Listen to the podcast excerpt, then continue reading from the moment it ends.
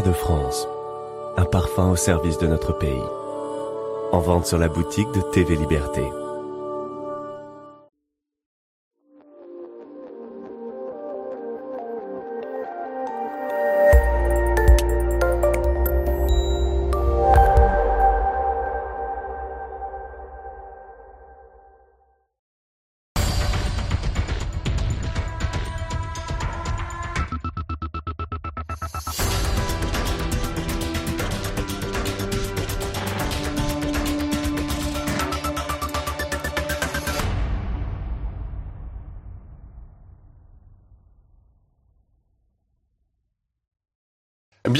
Tous dans Politique Éco. Cette semaine, un numéro dédié au Brexit. Pour en parler, je reçois le président de l'UPR, François Asselineau. Bonjour. Bonjour.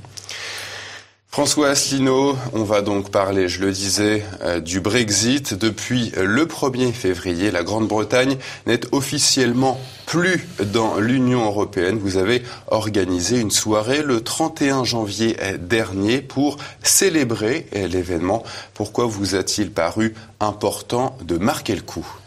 Bah, Parce que c'est quand même un très grand événement. C'est une victoire de la démocratie. Les Britanniques ont voté en juin 2016 pour avoir le Brexit. Et pendant plus de trois ans, on les a fait lanterner par une espèce d'accord tacite entre des députés travaillistes et des députés conservateurs hostiles au Brexit, avec le soutien des médias, notamment de la BBC, avec le soutien d'une grande partie de l'oligarchie qui a voulu empêcher les Britanniques d'avoir ce pourquoi ils avaient voté. Un peu comme d'ailleurs en France, on a voté non à 55% en 2005 et pendant trois ans on nous a fait lanterner jusqu'en 2008. Sauf que l'issue n'a pas été la même. En France, les Français ont finalement accepté, ont baissé les bras, euh, ont accepté que leurs parlementaires ratifient dans leur dos le traité de Lisbonne, qui est un copier-coller du texte de la Constitution européenne qu'ils avaient refusé souverainement à 55%. Alors qu'au Royaume-Uni, les choses ne se sont pas passées de la même façon. Les Britanniques sont un peuple plus opiniâtre, euh, plus euh, volontaire sur leur défense des libertés. Et donc, euh, c'était pour nous une façon de célébrer euh, cette affaire. C'était d'ailleurs une soirée... Regarde, en quoi cela regarde le citoyen français que vous êtes, François bah, Vous savez très bien que j'ai créé en 2007 le parti euh, du Frexit, le parti qui propose depuis bientôt 13 ans, on va bientôt fêter les 13 ans, de sortir de l'Union européenne, de l'euro et de l'OTAN. Et évidemment, pour nous, c'est un tournant majeur, pas seulement pour l'UPR d'ailleurs, c'est un tournant majeur pour l'histoire de l'Europe, j'hésite pas à le dire, et même pour l'histoire mondiale. Je suis absolument, on y reviendra certainement.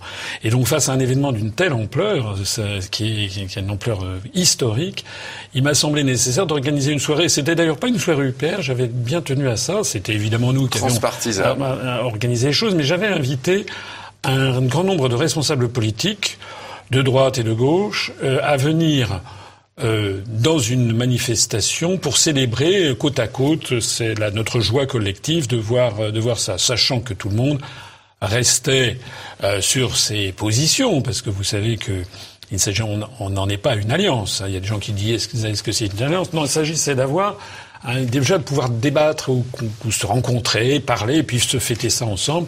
Ça s'est très bien passé. On a eu un, vraiment un, succès avec des, des personnalités venant euh, bah, d'à peu près tous les Philippot, euh, Nicolas Dupont-Aignan, mhm. Jean-Frédéric Poisson, Georges Kuzmanovic, euh, Pierre Lévy, un certain nombre de personnes de droite et de gauche. Jacques Cheminade, exactement, le représentant ancien, ancien candidat à l'élection voilà, le représentant du comte de Paris, mhm. également Philippe Pasco, Jean Bricmont qui était venu en observateur, et puis Dominique Jamais. Enfin, il y avait des représentants de droite, de gauche, Gilles Casanova qui a été au Parti socialiste et qui a été euh, conseiller stratégique de Jean-Pierre Chevènement. Donc il y avait vraiment des gens qui sont d'accord sur, enfin qui ne sont pas d'accord sur plein de choses. Hein. même d'ailleurs sur le Frexit, il y en a qui ne sont pas forcément d'accord.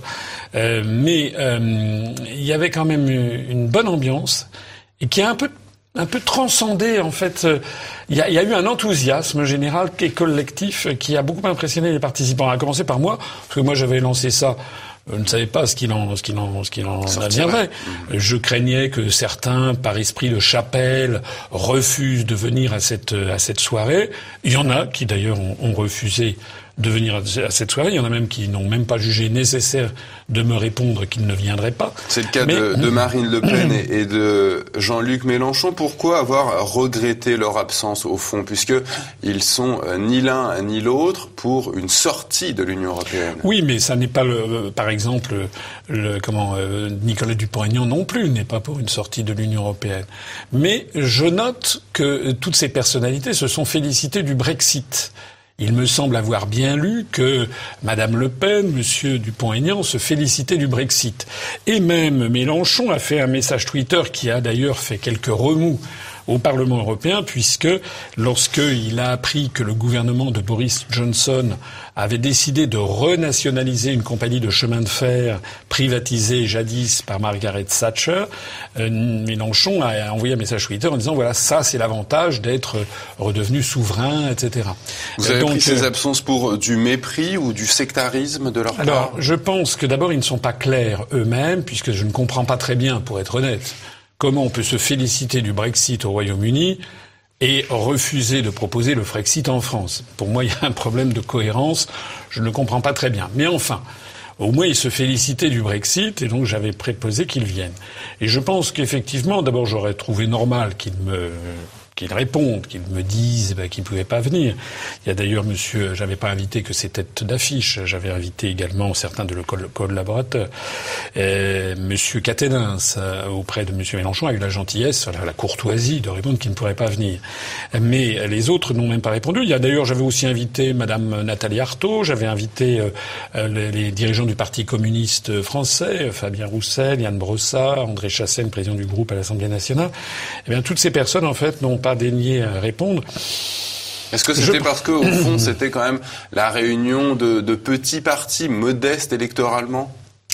Je pense que c'est plus complexe que ça. D'abord, je pense qu'il y a beaucoup de sectarisme. Euh, chez les uns et chez les autres. Alors je le dis d'autant plus que nous, on nous a longtemps traité, euh, moi on m'a traité de gourou, de secte, je voulais parler à personne. Ça fait des années que je propose, je l'ai déjà dit ici même, un débat avec Madame Le Pen, un débat avec Monsieur Dupont-Aignan, un débat avec euh, Monsieur Mélenchon, Monsieur Fabien Roussel. Et puis vous êtes un adepte du modèle du Conseil national de la résistance, le CNR, qui réunissait des communistes jusqu'aux gaullistes. Jusqu'à l'extrême droite, à la, cagoule. donc, voilà, donc euh, j'ai vu qu'à gauche, il y a eu quelques personnalités que j'avais invitées. Il y en a deux, trois qui ont écrit des, des, des espèces de, de, de, de, brûlots pour dénoncer le confusionnisme, que j'avais invité des gens de droite. Et des, voilà, mais euh, à ce moment-là, il ne faut pas se prévaloir du CNR. Le Conseil national de la résistance sous la présidence de Charles de Gaulle euh, regroupait des communistes, des socialistes, des chrétiens sociaux, des gaullistes, des patrons et des ouvriers. C'est même marqué en première page du programme du CNR, c'est l'union des patrons et des ouvriers, donc ça n'est pas marxiste. Et réunissait également des personnes de la cagoule, c'est-à-dire l'extrême droite, mais une extrême droite anti-allemande. Et de Gaulle avait beaucoup demandé à Jean Moulin qu'il en fût ainsi. Donc je trouve que c'est dommage que, ces partis n'aient pas, pas jugé d'y participer. Je pense en fait aussi que c'est pas seulement par sectarisme, je pense que c'est par un malaise profond euh, qu'il y a euh, dans ces partis euh, qui ont une ligne qui n'est pas claire en définitive. Hein, C'est-à-dire ben, Par exemple, la France insoumise, j'allais dire, il y a deux lignes en fait à la France insoumise. Enfin, il y en a beaucoup d'autres, mais il y en a deux principales. Il y a ce que j'appellerais les européisto-indigénistes, hmm. avec Daniel Oudbono, avec Madame Clémentine Autain, qui sont tout à fait pour l'Europe, la, la, destruction de la France, la dissolution, la mise en avant de l'indigénisme, la manifestation contre l'islamophobie. Enfin, ça, c'est une. Et Monsieur Mélenchon, qui est plutôt un républicain dur, un universaliste. Et voilà, et puis de l'autre côté, vous avez une autre partie hmm. de, de, de, comment dirais-je, de la France insoumise, dont Monsieur Caténin, c'est d'ailleurs une illustration, et dont était une illustration euh, Georgi Kuzmanovic, mais qui a décidé justement de s'en aller parce qu'il ne supportait plus ce, ce, ce, ce grand écart. Qui a, qui a, créé ce parti République souveraine. République souveraine, qui est un petit, qui est, enfin en tout cas qui est venu, qui a eu la gentillesse de, de, venir. Euh, et euh, là, ceux-là sont sur une ligne qui est celle qu'a été la souveraineté nationale, le Parti communiste français. Et, et en fait, ce clivage se retrouve également euh, au front, enfin au Rassemblement national. J'ai du mal à au Rassemblement national, puisque vous avez au Rassemblement national une mouvance que j'appellerais euh, européisto, non pas indigéniste, mais européisto-racialiste, c'est-à-dire des gens qui considèrent que la priorité des priorités, c'est de faire une Europe blanche face à la vague migratoire, au grand remplacement, et puis une autre partie du, du, du Rassemblement national qui sont de tradition gaulienne ou communiste, qui ont rallié le Parti communiste. De telle sorte que M. Mélenchon et Mme Le Pen sont en fait très mal à l'aise face à ce grand clivage. Et ça, c'est vraiment la grande leçon politique. La grande leçon politique que nous, que nous vient de nous enseigner euh, le Royaume-Uni, c'est que les années qui viennent, ça va être le grand clivage entre les partisans de la dissolution des peuples et des nations, dans une espèce de magma mondialisateur, et puis au contraire le réveil des peuples et des nations. Mm-hmm. Et euh, le Royaume-Uni nous montre la voie du réveil des peuples et des nations. Et donc euh, de ce point de vue-là, je, je, termine. De ce point de vue-là, vous avez en France des partis politiques qui sont clairs. En Marche, par exemple, ou ELV sont clairement dans le camp de la dissolution des États-nations, la disparition de la France, une espèce de magma mondialisateur. Et puis de l'autre côté, l'UPR est clairement dans le camp du retour des peuples et nations, la souveraineté et l'indépendance nationale. Et puis il y en a d'autres qui biaisent et qui sont à cheval entre les deux. Je suis absolument persuadé qu'ils vont avoir des grandes difficultés à tenir le grand écart dans le cours des mois et des années qui viennent.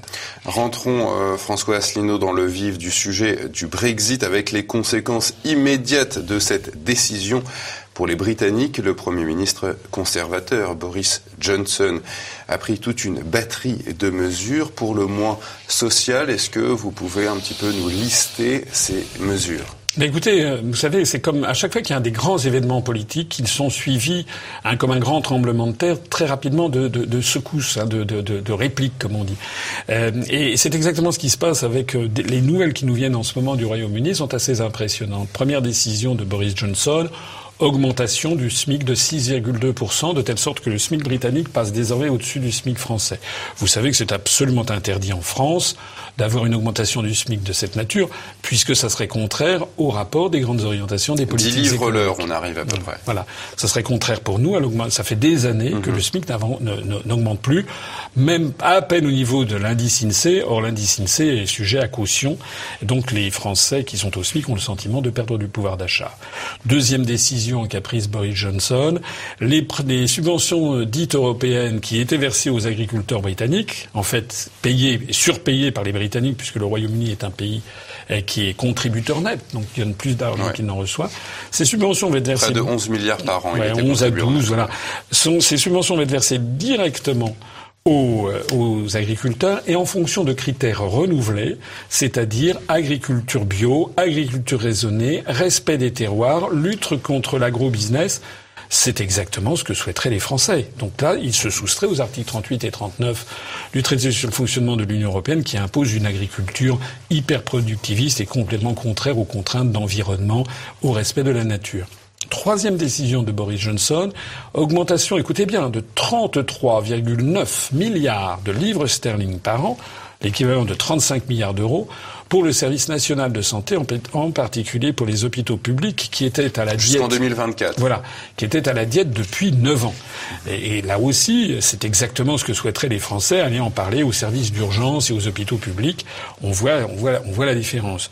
Avec 50 000 infirmières et 6 000 médecins généralistes supplémentaires. Exactement, il a décidé, vous vous rendez compte, d'embaucher 50 000 infirmières supplémentaires et 6 000 médecins. Euh, quatrième euh, décision euh, qu'il a, qu'il a prise, euh, c'est lancement de grands travaux. des travaux assez pharaoniques sur le thème quand le bâtiment va, tout va, pour relancer l'économie. Donc un pont un projet de pont grandiose entre l'Écosse et l'Irlande du Nord, et puis un projet de TGV qui ressort des cartons pour quelque chose comme 112 milliards d'euros, je crois, de Londres jusque dans les Midlands, au nord de Manchester. Cinquième décision, la, la création de ports francs, d'une dizaine de ports francs. Euh, qui euh, pourrait essayer d'attirer justement le commerce extérieur. Euh, sixième décision, je ne sais plus combien j'en suis. Réforme de l'administration. Voilà. Avec moins de bureaucratie. ça sera peut-être l'occasion pour la France de regarder chez nos voisins britanniques comment ça marche avec moins de fonctionnaires. Bien sûr. Surtout, vous savez, en France, le problème que nous avons, c'est pas tellement qu'on a trop de fonctionnaires. Ça, je ne suis pouvoirs pas de, du pouvoir central décentralisé mm. vers les maires, etc. On a surtout en France un, un, un, empilement de, mm. de de, de qui ne ça, va pas. Mm. Vous avez la commune, les communes maintenant il y a les communes, après ça vous avez les départements, après ça vous avez les régions, après ça vous avez l'État, après ça vous avez l'Union européenne, puis vous avez les euro-régions. Enfin bon, bref, tout ça ça ne va pas. Dans notre programme, nous on avait prévu la suppression pure et simple des euh, communautés de communes euh, et la suppression pure et simple des régions qui devraient revenir à ce que c'était au temps de Georges Pompidou, c'est-à-dire des tout petits établissements publics de coordination et ça permettrait de de, de, des milliers de, non seulement des plus de 1500 je crois élus mais des milliers de, fonctionnaires parce qu'on marchait très bien Dernier les point et non des moins Jean-François Asselineau un nouveau système d'immigration les Anglais vont choisir leur immigration dorénavant. Voilà, ça c'est un point qui est très important.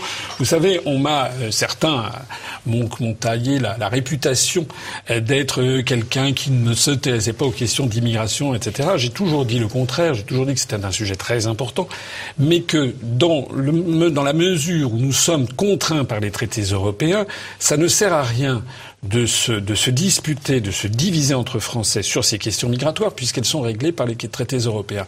J'observe qu'à partir du moment où le Royaume-Uni sort de l'Union européenne, il va maintenant avoir son propre système, avec, si j'ai bien compris, effectivement, un système d'immigration euh, choisi pour sélectionner. À point, si vous avez des diplômes, vous avez des points. Si vous parlez anglais, vous avez encore des points. Et il suffit d'avoir un certain résultat pour être alors, je ne dis pas que c'est forcément ce que nous nous ferions, mais ce que j'ai toujours dit, c'est que j'ai toujours, ben, ce que j'ai toujours dit moi, c'est qu'il faut que ce soit les Français qui décident. Hmm. qu'on leur donne la parole, qu'ils choisissent ce qu'ils veulent, l'immigration familiale, le, le, le comment dirais-je, plus d'immigration du tout, le système Schengen, le type de prestations sociales, etc. Parce que c'est quand même au peuple français de décider. Or, ceci ne sert à rien tant que nous sommes sous l'empire des traités européens. On va enchaîner dans un instant avec la politique étrangère britannique qui évolue avec le Brexit et c'est après la pause.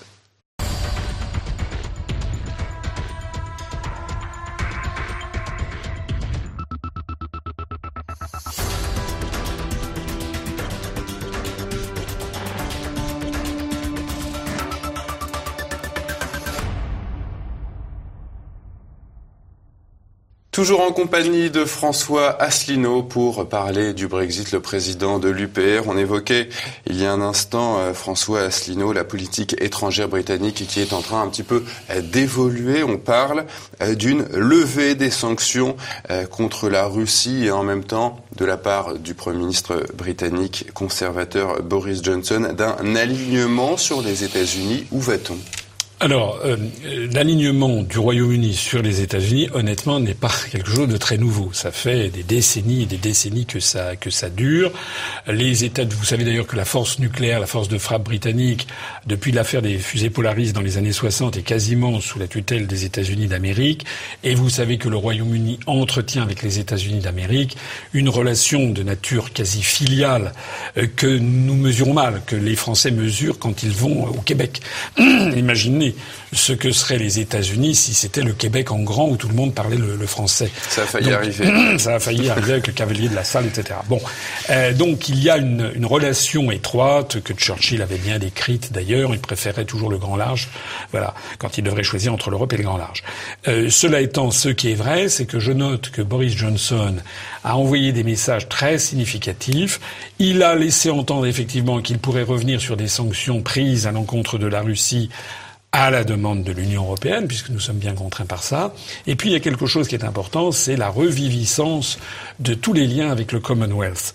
Ils ont frappé une pièce de 50 pence avec marqué que le, Brexit, c'est pour la paix, l'amitié et le, le commerce et la coopération avec tous les États du monde. C'est-à-dire que Boris Johnson est en train de, mettre en pratique ce que je ne cesse d'expliquer depuis maintenant plus de 12 ans, c'est que la sortie de l'Union européenne ne veut absolument pas dire devenir la Corée du, du Nord et se claquemurer derrière les frontières, c'est au contraire se rouvrir sur le monde et en particulier avec les pays avec lesquels on a des liens très intenses. Actuellement, la France, piégée par la construction européenne, est en train de se couper de ce qui fait son rayonnement planétaire, c'est-à-dire les pays de la francophonie, qui d'ailleurs, il y en a une bonne partie notamment en Afrique, qui sont en forte croissance maintenant.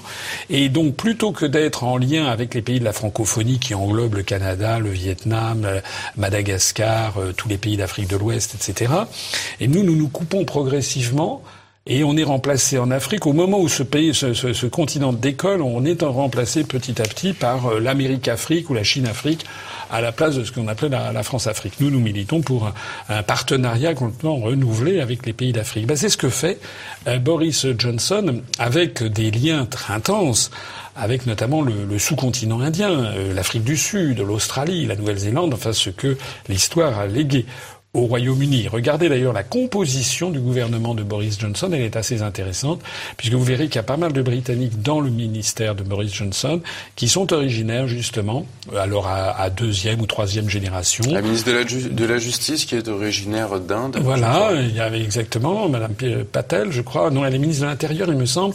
Euh, mais il y a aussi le, le, le, chancelier de l'Échiquier euh, qui a changé récemment. Mais pourquoi Nigel Farage euh, ne fait pas partie de ce gouvernement alors qu'il avait euh, sagement euh, décidé de se retirer, euh, de retirer ses candidats des dernières élections législatives Alors, je pense qu'il faudrait le lui demander. Ce que je crois savoir quand même, c'est que ça tient aux institutions britanniques qui n'ont pas cette tradition euh, en France, de, aux autres partis. Voilà, euh, vous savez qu'en France, voilà, il y a les conservateurs, mmh. les travaillistes. Il n'y a pas vraiment, je crois, de d'exemple de, de, cette nature. Mais je pense qu'effectivement, ça aurait été, euh, ça aurait été un, un, geste significatif que de que de que, que de faire entrer Nigel Farage. Exemple ne pas souhaité, de cette nouvelle politique internationale, François Asselineau, le Premier ministre Johnson a interdit à ses ministres de se rendre au forum de Davos, réunion de, de mondialistes est-ce que ça vous évoque rapidement ben, Je trouve ça formidable. Ça prouve encore une fois ce que je disais tout à l'heure. Tous les jours, il y a des nouvelles formidables qui arrivent du Royaume-Uni. C'est un pays qui retrouve sa liberté de penser, sa souveraineté, son indépendance et le fait de faire des gestes créatifs, créateurs, euh, symboliques c'est pas quelque chose d'extrêmement important, mais du point de vue symbolique, c'est formidable. Ça veut dire que Boris Johnson dit non, c'est terminé. Maintenant, la politique des Britanniques, ça va se décider à Londres et non pas à Bruxelles, ni à Francfort, ni à Davos. Et ça, c'est un point qui est tout à fait, qui est tout à fait important. Euh, si nous, nous arrivons au pouvoir, nous aurons des gestes forts de cette nature.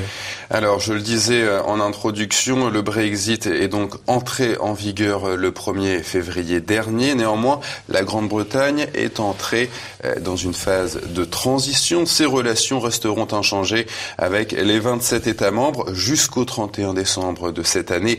Au moins pendant cette phase, Boris Johnson va chercher à redéfinir ses relations commerciales avec l'Union européenne. Quelle forme juridique cela va-t-il prendre? Alors moi, je, n'en sais rien. Je suis comme tout le monde. J'ai quand même quelques idées euh, sur les pistes. La première chose, rappelez-vous, c'est qu'on nous avait expliqué. Ça fait trois ans qu'on nous explique que l'apocalypse va arriver dans la semaine qui vient.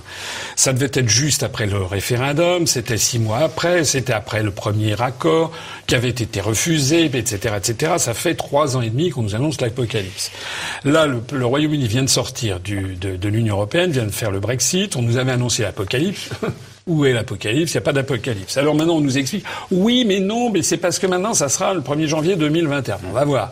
Alors ça, c'est le premier. a d'ores et déjà, tout de même, revu à la baisse ses prévisions de croissance pour les trois prochaines années. Oh, c'est exact. Mais le FMI a revu à la hausse ses, ses prévisions sur le Royaume-Uni, a annoncé que ça ne serait pas l'Apocalypse, attendu, et a même, je crois, crédité le Royaume-Uni d'une croissance un peu supérieure à la zone euro. Alors, sur cette forme juridique, est-ce que ce sera un accord de libre-échange, une union non douanière ou alors intégrer l'espace économique européen, euh, comme c'est le cas pour la Norvège et l'Islande Alors moi, je n'en sais rien. Je ne pense pas que ça sera comme la Norvège, ni comme la Suisse. Je pense qu'ils veulent, que les Britanniques veulent une véritable césure. Si j'ai bien compris ce que voulaient les Britanniques, ils veulent être traités comme euh, par exemple les accords qu'il y a avec euh, euh, avec le Canada entre l'Union européenne et le Canada, le CETA ou bien l'Union européenne de libre -échange. ou bien l'Union européenne et le et le mhm. Japon. ce qui ce qui est notable, c'est que les européistes ont très peur de ce qui est en train de se passer. Monsieur Macron lui-même l'a dit, à valeur actuelle, il a dit ce qui est à craindre, c'est que le Brexit ne se passe pas si mal. Et vous avez entendu cette, cette déclaration ahurissante de, de, de, Nicolas Sarkozy, qui a dit il va falloir saigner les Britanniques comme on saigne un bœuf. Ça veut dire que ces européistes, en fait, sont pleins, sont gorgés de haine. Ils ont très peur de ce qui est en train d'arriver. punir celui qui sort de la, voilà. de leur cercle. Vous savez à quoi ça fait penser? Ça fait penser à, une, mafia ou à une secte. Et oui, c'est-à-dire que vous n'avez plus le droit d'en sortir, sinon on vous hmm. tue. C'est exactement ce raisonnement-là. Donc, euh, les, on voit une espèce de mauvais, jeu, de mauvais joueurs qui sont en train de. Alors là où il, je vois donc des déclarations à l'emporte-pièce, on va saigner les Britanniques. Le problème, c'est que quand on arrive aux négociations, ben, c'est le réalisme qui se produit. Or, il se trouve que la France vis-à-vis du Royaume-Uni vend beaucoup plus au Royaume-Uni que, nous, que, nous, y achetons. Euh, on vend 32 milliards d'euros chaque année, on achète 20. Ça fait un excédent de 12 milliards d'euros. Et ça, c'est uniquement pour les marchandises. Les services, c'est pour la balance commerciale française. C'est notre premier excédent mondial. Un excédent, voilà, oui. Notre premier excédent mondial. Le second est celui avec Singapour. On a 5,8 milliards, donc moins que moitié moins. Et Singapour est une plateforme de réexportation vers l'Asie du Sud-Est, notamment du cognac et des produits de luxe. Donc on a un très fort excédent avec le Royaume-Uni. Et donc il ne faut pas jouer aux imbéciles, parce que si on veut taxer le Royaume-Uni, vous savez ce que Boris Johnson a déjà dit, il va taxer les vins, les spiritueux, le, champagne, le cognac, les produits... Mesure de rétorsion. Bien sûr. Et ils auront d'ailleurs, puisqu'ils ont signé des accords de commerce avec, par exemple, l'Afrique du Sud, l'Australie ou la Nouvelle-Zélande, ils achèteront des vins. Et il faut reconnaître, sans être chauvin, qu'il y a d'excellents vins en Australie, en Afrique du Sud, en Nouvelle-Zélande, et on risque de tuer une poule aux œufs d'or. Beaucoup Donc, parlent de problèmes euh, à venir avec les pêcheurs, le, euh, oui, la pêche française ou la pêche britannique et qu'est-ce qui va en ressortir de cette Alors ça, c'est effectivement un point, un point très important, c'est que je crois que quelque chose comme 70% des prises des pêcheurs français se font dans des eaux qui sont, qui sont britanniques.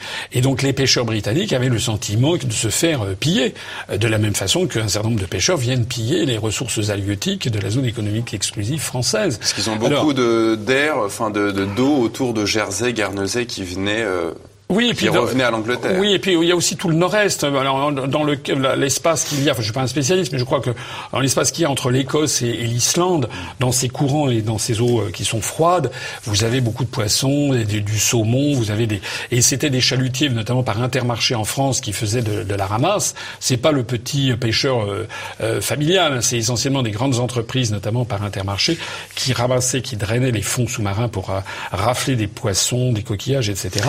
Et là, vont avoir des difficultés. Il faut espérer qu'on va trouver. Mais ça prouve quoi? Ça prouve que le, le Royaume-Uni n'est pas du tout, du tout dépourvu d'un bras, d'un levier dans la négociation. J'ai même l'impression, en réalité, que derrière les redomontades de la France et des, et et pays de l'Europe, il y a en fait très peu de très peu d'éléments pour faire un bras de fer. Je signale, je voudrais terminer là-dessus, qu'il y a aussi beaucoup d'échanges intra-entreprises. Par exemple, des, des automobiles allemandes euh, qui ont des pièces détachées fabriquées au Royaume-Uni. Donc tous les grands les grandes entreprises allemandes de l'automobile font pression pour qu'il n'y ait pas de sanctions contre le Royaume-Uni, sinon elles se tireraient une balle dans le pied. J'ai d'ailleurs une petite anecdote. J'ai vu ces jours-ci, là, il y a des, on voit ça sur Internet. Il y en a qui s'indignent que le nouveau passeport britannique et qui revienne un passeport britannique euh, soit euh, fabriqué en, France euh, et, imprimé en, Pologne. Alors il y en a qui glosent en se moquant en disant vous vous rendez compte alors le nouveau passeport britannique qui sort de l'Union européenne va être fait dans va être fait dans l'Union européenne. Mais si si si Boris Johnson avait décidé de faire ça au Royaume-Uni, les mêmes se seraient scandalisés en disant vous vous rendez compte cette xénophobie etc. Non c'est la preuve que le Royaume-Uni entend continuer à faire des négociations et du commerce international. Euh, c'est toute la, question est là. Et, dans ce débat qu'il y a entre l'Union européenne et, le Royaume-Uni, j'entends des gens qui disent il faut absolument éviter d'avoir une concurrence à nos portes, une concurrence les aides aux États, etc. Mais enfin non d'une pipe. Le premier pays qui est maintenant excédentaire vis-à-vis de l'Union européenne, c'est la Chine. Lorsque l'Union européenne finance la construction d'un pont en Croatie, on trouve rien de mieux. La Commission européenne ne trouve rien de mieux que d'attribuer la construction de ce pont, qui vaut quelque chose comme 600 millions d'euros, à une entreprise de BTP nationale chinoise, où il y a évidemment des aides d'État colossales. Donc ça suffit. Pourquoi vouloir sanctionner le Royaume-Uni alors qu'on fait entrer à, des, pays comme tous les pays d'Asie du Sud-Est et notamment la Chine? Voilà, ça ne tient pas là. Qu'est-ce que François Asselineau, euh, ce Brexit va changer pour les Britanniques une fois cette phase d'un peu moins d'un an terminée? On va le voir. Le marché unique, quid de la sortie de ce marché unique? Écoutez, nous allons le voir. On va voir ce qui va être négocié. On va voir. Il y en a qui craignent. Moi, je ne suis pas du tout euh, inquiet. Je pense que les Britanniques, il y a, quelques grandes, euh, quelques grandes caractéristiques au peuple depuis des centaines d'années. Un, le peuple britannique est un peuple pragmatique. Deux, c'est un peuple commerçant. Trois, les pays de l'Union européenne ne savent pas ce qu'ils veulent, ils ne veulent pas ce qu'ils savent. Ça tire à, eu et à dire. Ils ont tous des intérêts différents, alors que les Britanniques ont un intérêt très précis. Donc, quand on part dans des négociations de cette nature, je suis convaincu que les Britanniques vont arriver à leur fin. Et même s'il n'y avait d'ailleurs pas d'accord final, on en reviendrait aux règles de l'OMC. Mais comme je vous l'ai dit à l'instant, je pense que le poids des grands groupes et des commerces intra-entreprises, notamment venant d'Allemagne, le poids également des entreprises comme la, des entreprises de, françaises comme LVMH qui vendent beaucoup plus au Royaume-Uni qu'ils n'y achètent, je suppose qu'ils vont faire quand même des pressions sur M. Barnier en disant ça va, il faut arrêter de dire qu'on va faire payer les, Britanniques, sinon on se tire dans le pied. Et de la place financière de Londres, la City, euh, sera-t-il ce, ce statut remis en cause. Les Britanniques euh, espèrent créer une espèce de euh, Singapour sur Tamise. Euh, il y en a d'autres qui pensent que certains services bancaires allemands ou français délocalisés en Angleterre vont revenir sur le continent. Écoutez, on nous avait dit ça au moment de l'adoption de Maastricht. Avec l'euro, paraît-il, rappelez-vous, c'était un débat qui avait eu en 1992. Il y avait des Français qui avaient dit c'est formidable, la City est morte puisqu'ils n'ont pas accepté d'adopter l'euro. En réalité, la City ne s'est jamais aussi bien portée. Après ça, on nous avait dit lors du vote du référendum sur le Brexit, on nous avait dit ça va être un flot torrentiel de gens de la City qui vont traverser la Manche. Macron avait dit qu'il allait mettre le tapis rouge. On n'a jamais vu personne arriver. Voilà. Donc la réalité, c'est quoi? C'est que la City, pour toute une série de raisons historiques, des habitudes acquises, la langue et le monde entier qui est coté au Royaume-Uni, il n'y a aucune raison au monde pour lesquelles la, la City pourrait, pourrait, pourrait battre de l'aile. Et puis ceux qui parlent d'un Singapour à nos portes, mais enfin, l'Union européenne a, a, signé un accord de libre-échange avec Singapour. Donc il faut arrêter ce genre de choses, si vous voulez. Euh, voilà, non, je ne suis absolument pas absolument pas, euh, comment dirais-je, convaincu que la City va mal se porter. Je pense tout le contraire. Vous pensez que Boris Johnson va gérer euh, le Brexit comme il se doit? Mais ce sont des malins et ils gèrent leurs intérêts nationaux. Face à nous, on est entravé par, on est ligoté avec 26 autres États. Donc il euh, n'y a, pas photo. Vous allez voir. Alors je ne dis pas peut-être ponctuellement, il va y avoir, on va mettre, on va mettre un coup de projecteur parce qu'il y aura peut-être un service de 50 personnes qui était à Londres et qu'on va que telle ou telle compagnie d'assurance va rapatrier aux Pays-Bas ou je sais pas quoi. Mais enfin, vous avez vu le Financial Times lui-même qui avait annoncé qu'il pouvait y avoir des dizaines et dizaines de milliers d'emplois perdus par la City. En réalité, il y a quelques mois, il dit bah non, en fait, pas du tout. Voilà c'est faux. Ce sont, si vous voulez, c'est toute l'architecture de la propagande du Project Fear, comme disait, mm. de faire peur, faire peur, faire peur, qui est en train de s'effondrer. Ce qu'il faut vraiment voir avec les européistes, c'est qu'ils ne parlent jamais du bilan de ce qu'ils ont fait depuis 62 ans. À chaque fois qu'on discute avec eux, ils agitent des peurs à venir. Mm. Mais quand on leur dit, mais attendez, qu'est-ce qui s'est passé? Alors là, il n'y a plus personne. Ou alors ils disent, mais il faut changer tout ça, on va changer d'Europe. Vous êtes, François Asselineau, très optimiste sur l'avenir des Britanniques hors de l'Union européenne. On va voir ce que vous en ou ce que vous pensez des Européens sans l'Angleterre dans un instant après la pause.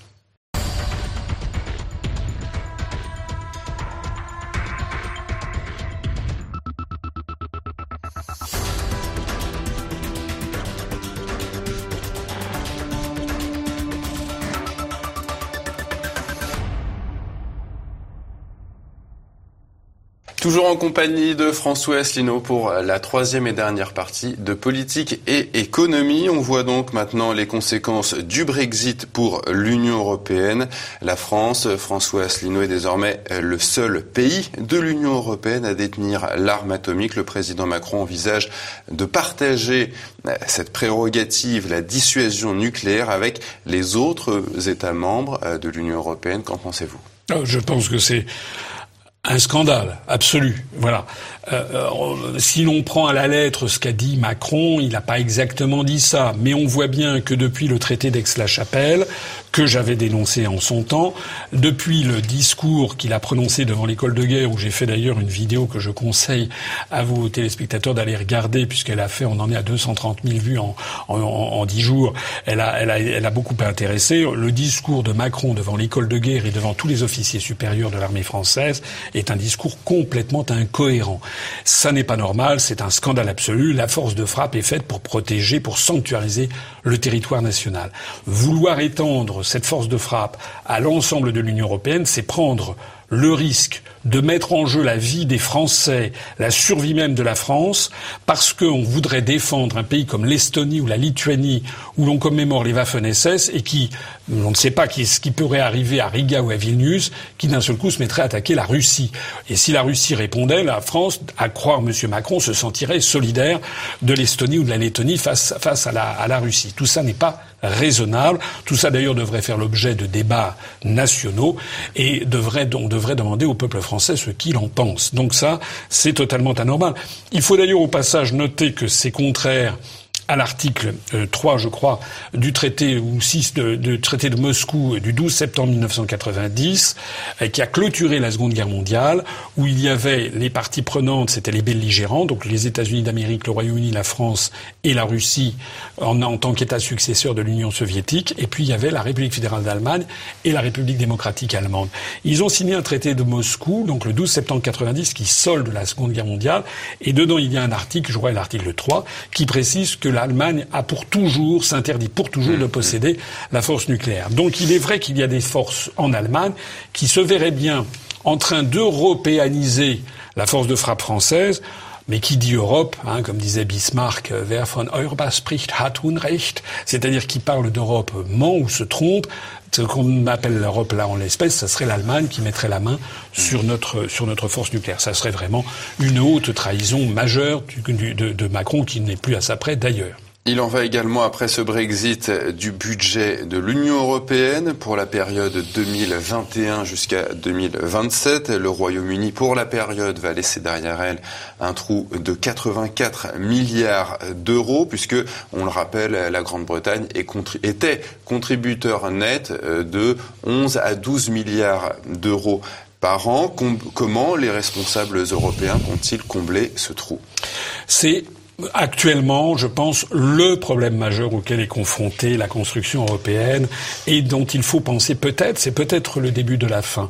D'ailleurs, j'invite les, lecteurs, il y a eu un, point de vue qui, a été publié sur le Huffington Post, euh, qui est pourtant ultra-atlantiste, ultra-européiste. Il y a un point de vue qui a été fait par un observateur euh, qui s'occupe de géopolitique et qui dit en fait l'Europe est moribonde et lui il en appelle à, une, un saut fédéral, mais enfin, euh, c'est pas maintenant qu'on va aller à un saut fédéral. Qu'est-ce qui se passe? Il se passe qu'en effet, le Royaume-Uni laisse une ardoise de 7 ans x 12, c'est-à-dire 84 milliards d'euros. Euh, c'était ce qu'il allait donner. Et un trou, premièrement. Deuxièmement, au même moment, l'Union européenne va faire venir de nouveaux États, à commencer euh, par l'Albanie et la Macédoine du Nord, qui viennent là pour mettre la main sur des milliards d'euros versés par les fonds européens, c'est-à-dire sur l'argent des pays contributeurs nets. Donc ils viennent là avec par ailleurs tous les trafics, prostitution, drogue, produits illicites, mafia, c'est le, c'est le règne des mafias. Donc Macron a voulu s'y opposer dans un premier temps, et puis vous avez vu que Mike Pompeo a tapé du poing sur la table, c'est-à-dire les États-Unis en disant il faut faire entrer l'Albanie et la Macédoine du Nord ce qui confirme une énième fois ce que je dis depuis 12 ans, c'est que la construction européenne est sous la tutelle, comment dirais-je, intellectuelle et théorique des États-Unis d'Amérique. Et même lorsqu'ils ont un président comme actuellement Donald Trump qui est en rupture avec l'establishment, mm. l'État profond américain poursuit sa volonté. Ça, c'est le deuxième point. Donc il va falloir des milliards d'euros supplémentaires. Le troisième point, c'est que Mme von der Leyen a annoncé un programme extraordinaire.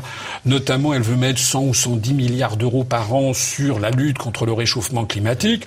Taxes sur les plastiques, hausse du prix des quotas de CO2, taxes sur le numérique. Alors ce sont des sommes énormes dont on ne sait pas du tout, ça n'est pas précisé, mais ce sont des sommes absolument colossales sur lesquelles on pourrait quand même regarder d'un peu plus près, parce que même si effectivement les questions d'environnement sont très importantes, il se trouve qu'un pays comme la France, parmi tous les pays développés, est celui qui émet le moins de CO2, notamment grâce à son appareil, à, son industrie, ses, réacteurs nucléaires. Et nous, quand on a des, des réseaux routiers qui s'effondre, un système hospitalier qui s'effondre, une, une, population dont le niveau de vie s'effondre, il y a peut-être d'autres priorités que de construire à, à, à tout bout de champ, si, si j'ose dire, des, des, des, des, éoliennes. Et la contribution, euh, l'augmentation de la contribution des États, on va devoir, la France va bien devoir payer pour. Euh... Voilà. Alors c'est l'impasse budgétaire, elle est là.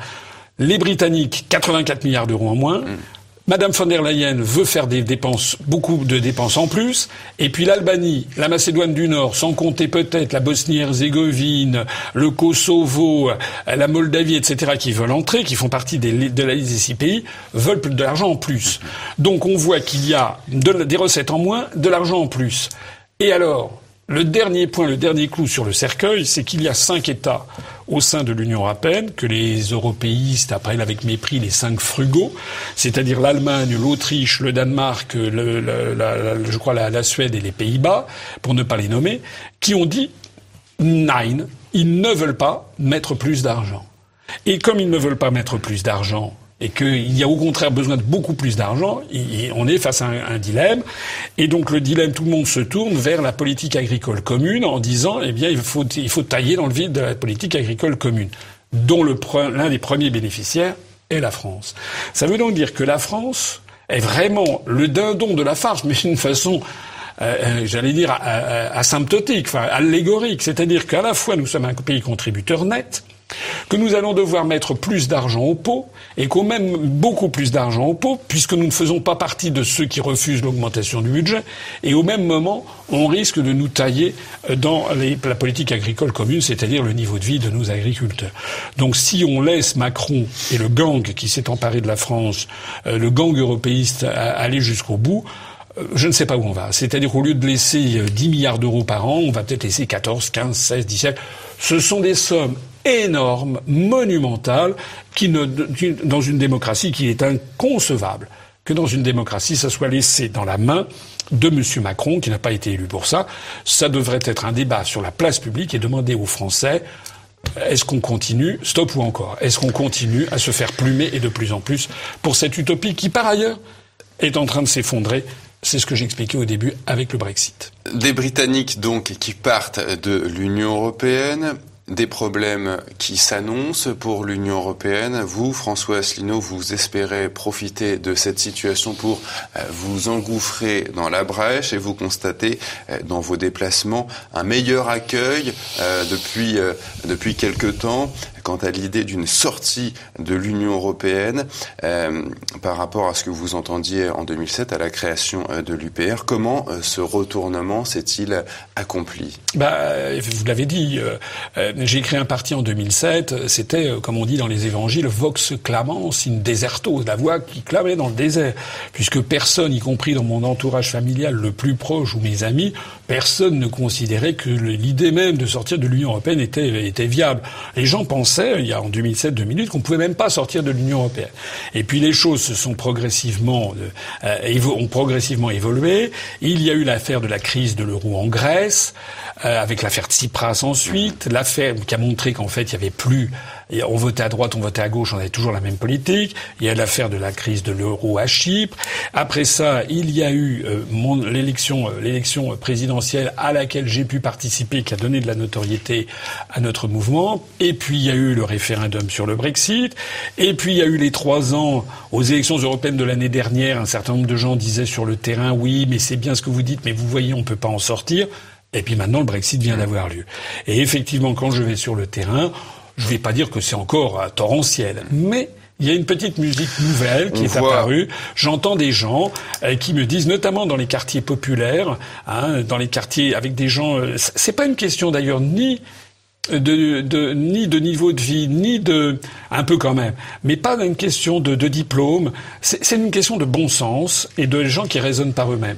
Il y a en France des Français qui raisonnent par eux-mêmes, qui ont du bon sens, qui observent ce qui se passe, qui écoutent nos analyses et qui de plus en plus sont convaincus. Maintenant, ça fait plusieurs fois que je, au cours des, des, des, des trois dernières semaines, j'ai beaucoup voyagé parce qu'on présente une vingtaine de candidats dans les, aux élections municipales.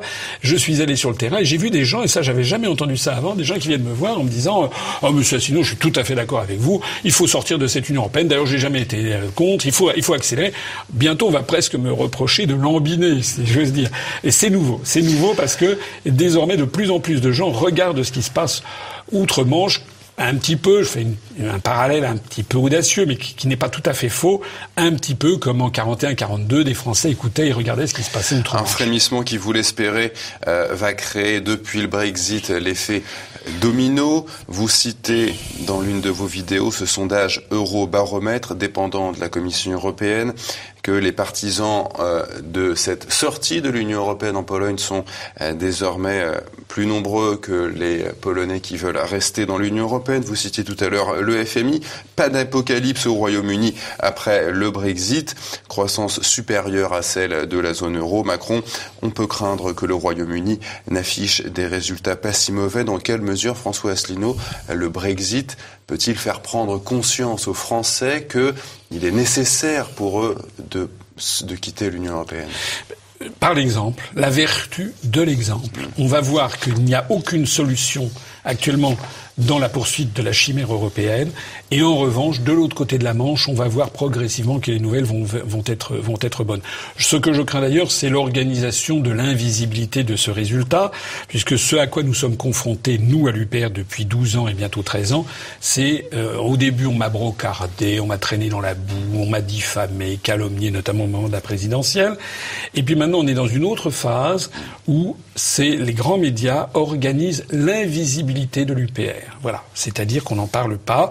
C'est absolument invraisemblable que depuis les élections présidentielles de 2017, ça fait trois ans, j'ai eu droit à 0 heure, 0 minute, 0 seconde sur TF1. Bon, voilà. Alors que je suis le créateur du parti du Frexit. Il y en a d'autres qui se sont créés ensuite.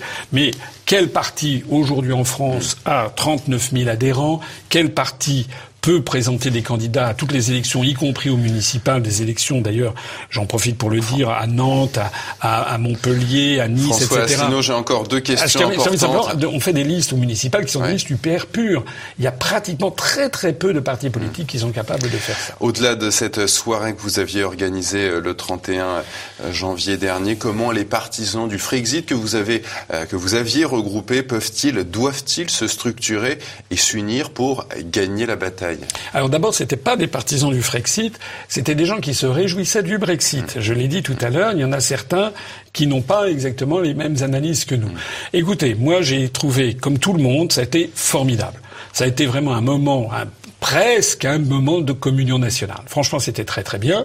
Eh bien, ce que nous envisageons de faire, c'est de poursuivre ces démarches unitaires, chacun conservant son, son, son comment dirais-je, sa personnalité, ses analyses, mais prendre un petit peu l'habitude de se rencontrer et de discuter. On n'en est pas du tout encore à une alliance, je ne sais pas si ça reviendra un jour, mais je pense que c'est important parce que plus on sera nombreux à, Réconciliation. à, à, dire, non, plus on sera nombreux. Vous étiez un petit peu en froid avec avec Florian Philippot avant. Euh, Écoutez, les, les, les, les, choses, les choses évoluent. Il était là, il était ravi d'être. Bah, il était, il était, il était ravi. Euh, mais euh, je crois aussi que voilà, nous, nous avons un parti de 39 000 adhérents. Nous sommes capables de nous présenter à toutes les élections. Voilà. Et Donc, à ceux euh, qui pensent que pouvoir changer les institutions européennes de l'intérieur, de M. Mélenchon à Mme Le Pen euh, alors d'abord, ce que je voudrais dire, vous parlez toujours de, de, de Philippot, tout le monde me parle de Philippot et Dupont-Aignan, mais il y avait, j'insiste, aussi des gens de mmh, gauche. Il y avait aussi, on l'a dit, Georges Kuzmanovic, il y avait Gilles Casanova, il y avait Pierre Lévy, et, et j'en attends, j'en attends d'autres. Or, je me permets de faire remarquer que c'est rarissime je crois que nous sommes parvenus ce soir-là à mettre sur scène des gens qui ne sont pas d'accord sur des tas de choses, mais qui au moins étaient d'accord sur un point, c'était de se féliciter du Brexit et d'accepter de le, faire, de le faire ensemble. Donc je pense que ça, c'est un élément très très positif. Et euh, moi, mon objectif depuis que j'ai créé l'UPR, c'est le CNR qui rassemble tout le monde de gauche et, de droite. Donc, c'est un, un travail euh, arachnéen, c'est un travail difficile, mais c'est un travail absolument fondamental parce que l'exemple, par exemple, du, du, référendum de Maastricht ou l'exemple du référendum sur la Constitution européenne a montré que la majorité de Français hostile à la poursuite de la construction européenne, elle n'est pas que de droite ni que de gauche. Il faut un rassemblement des Français de droite et d'extrême euh, droite, de gauche et d'extrême gauche, à titre provisoire, en ayant en ayant cette humilité de mettre de côté ce qui nous divise et en se focalisant sur ce qui nous rassemble, eh bien, j'étais content de cette opération et je pense qu'on va essayer d'en faire d'autres.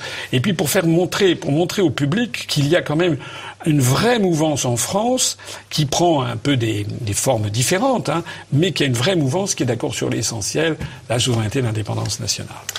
C'est la fin, chers téléspectateurs, de ce numéro de politique et économie en compagnie de François Asselineau. François Asselineau, vous aurez évidemment l'occasion de revenir et nous aurons euh, l'occasion aussi de reparler de l'évolution euh, de ce que pensent les Français de ce Brexit pour aller peut-être un jour vers le Frexit. Merci François Asselineau. Merci à vous.